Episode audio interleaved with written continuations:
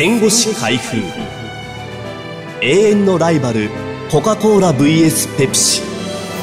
第3話激しい自動販売機争奪戦。戦いはまるでオセロ。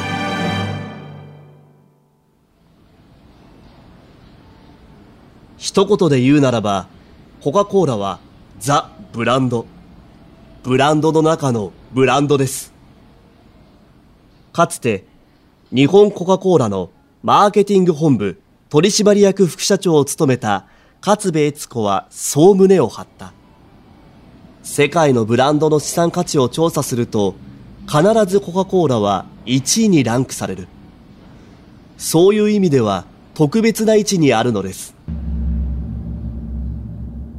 ペプシの果敢なチャレンジにもかかわらず、日本のコーラ業界でコカ・コーラは圧倒的首位を保ち続ける。過去のマーケティングの差も大きい。コカ・コーラは動きが素早く、しかも売り方が本当にうまかった。日本ペプシコーラの元ルートセールスマンはそう振り返る。コカ・コーラが日本に上陸したのは大正時代に遡る。コカ・コーラサンキューベリーマッチコカ・コーラもう一杯。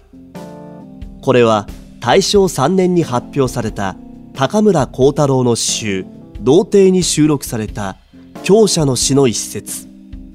高村が詩に登場させたのはペプシではなくコカ・コーラだった。本格的な日本輸入は戦後中流軍用として終戦2ヶ月後の昭和20年10月、アメリカコカ・コーラ社の海外部門を請け負う100%子会社の日本支社が発足。27年にかけて米軍基地内など計6カ所に製造工場が設立された。一方、アメリカペプシコ社の日本上陸は2年後の22年。どちらも当時は中流軍関係者以外には販売が禁止されていた。一般販売が許可されたのは同時で31年。同年中に日本飲料、後の日本ペプシコーラボトリング社と東京飲料、後の東京コカ・コーラボトリング社が設立され、各地域にボトリング社が次々と立ち上がった。全国展開を完了したのはコカ・コーラが38年ペプシが43年コカ・コーラの方が早く全ての地域を網羅していた。昭和30年代後半から40年代は一番競争が激しかった。ペプシの元ルートセールスマンは言う。39年10月ペプシが 470ml50 円の大型瓶入りの発売を決めるとすぐにコカ・コーラも 500ml50 円の大型瓶を導入するなど両者は一歩も引かずにシェアを争った。ルート内の酒屋にペプシの看板を貼って10分間ぐらいして戻るとコカ・コーラのルートセールスマンがそれを剥がして赤い看板を貼っている。思わず乗っていた台を蹴飛ばした。とペプシの元ルートセールスマンは語る。40年代に入社した東京コカ・コーラボトリングの社員はコカ・コーラが優位だったもののペプシも肩を並べていました。入社当時はペプシの看板があったら飛び込んでひっくり返せと言われていました。と打ち明ける。両者の競争はコーラ全体の消費量を押し上げた。全国清涼飲料工業会の統計によると35年から45年までのおよそ10年間国内のコーラ飲料の総生産量は毎年1.4から2.5倍の割合で増え続けた。46年にはコカ・コーラの大瓶が割れる破瓶事故が相次いだ。この時コカ・コーラはホームサイズの販売を自粛。ペプシの売り上げは一時数倍になったという。しかし、コカ・コーラはこの状況を利用し、うまく缶にシフトできた。これと同時期に割れやすい瓶から持ち運びの手軽な缶への転換を図った。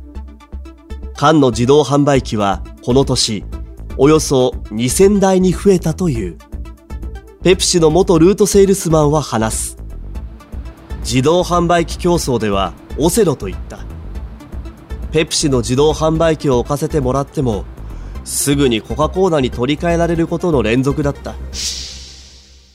コカ・コーラはスカッと爽やかコカ・コーラなどのキャッチコピーで若者の心をつかむ一方、最新の自動販売機を次々と投入。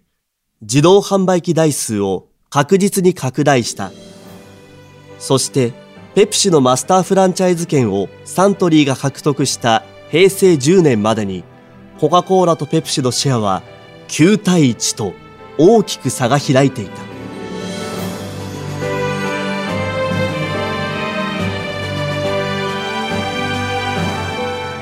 次回は最終話レモン味のペプシツイストにダイエットコカ・コーラレモン戦いは続くをお届けしますご案内役は私小菅和則でした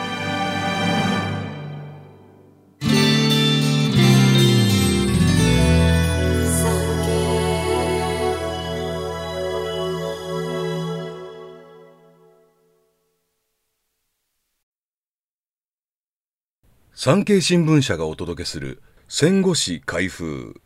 最後までお聞きいただきありがとうございます。番組をフォローすると最新エピソードが自動でダウンロードされるので外出の際にはデータ容量を気にせず楽しめます。番組右上のフォローボタンからぜひフォローをお願いします。また Apple Podcast では高評価とレビューをお待ちしております。ぜひ皆様のご感想をお聞かせください。